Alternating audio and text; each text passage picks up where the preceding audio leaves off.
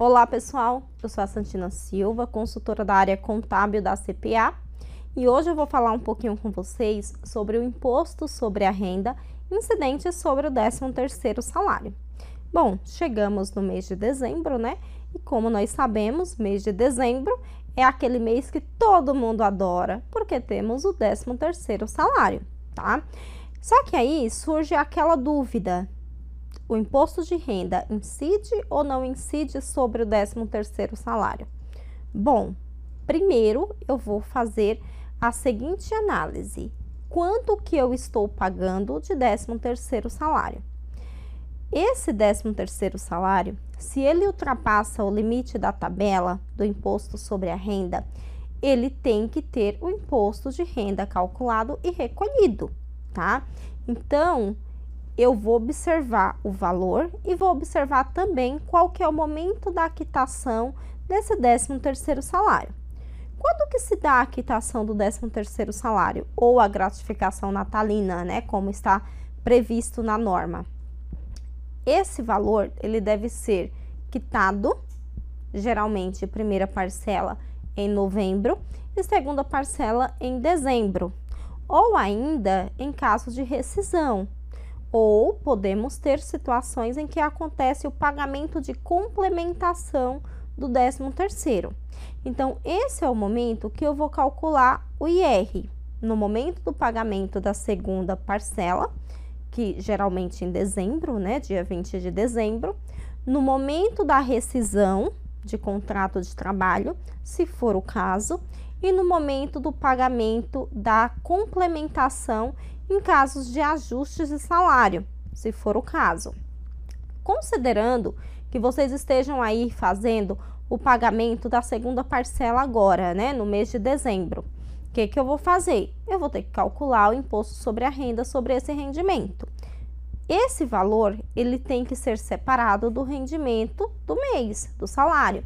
Por quê? Porque o valor do imposto sobre a renda do 13 terceiro, ele é uma base separada do salário para cálculo de IR.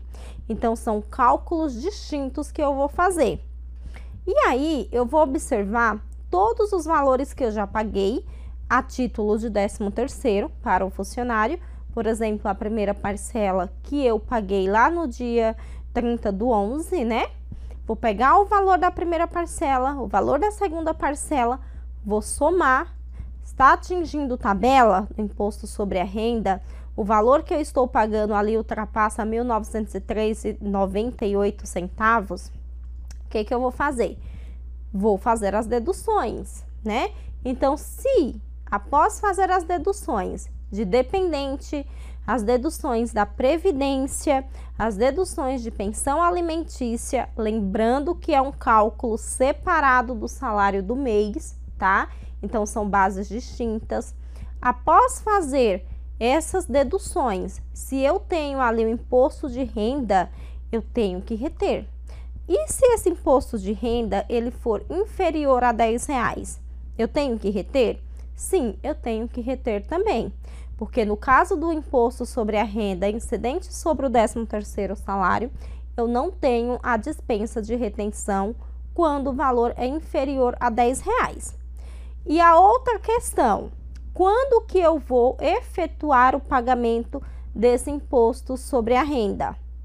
Se o momento da quitação do imposto sobre a renda é no momento do pagamento da segunda parcela do 13º salário, eu vou ter que fazer o pagamento desse R até o dia 20 de janeiro. Se dia 20 cair final de semana ou feriado, eu tenho que antecipar o pagamento, tá? Então, se atentem para não deixar de fazer a retenção, terminar pagando tudo aí para o funcionário e não fazer a retenção, tá? Para que não fique aí com problemas junto ao fisco.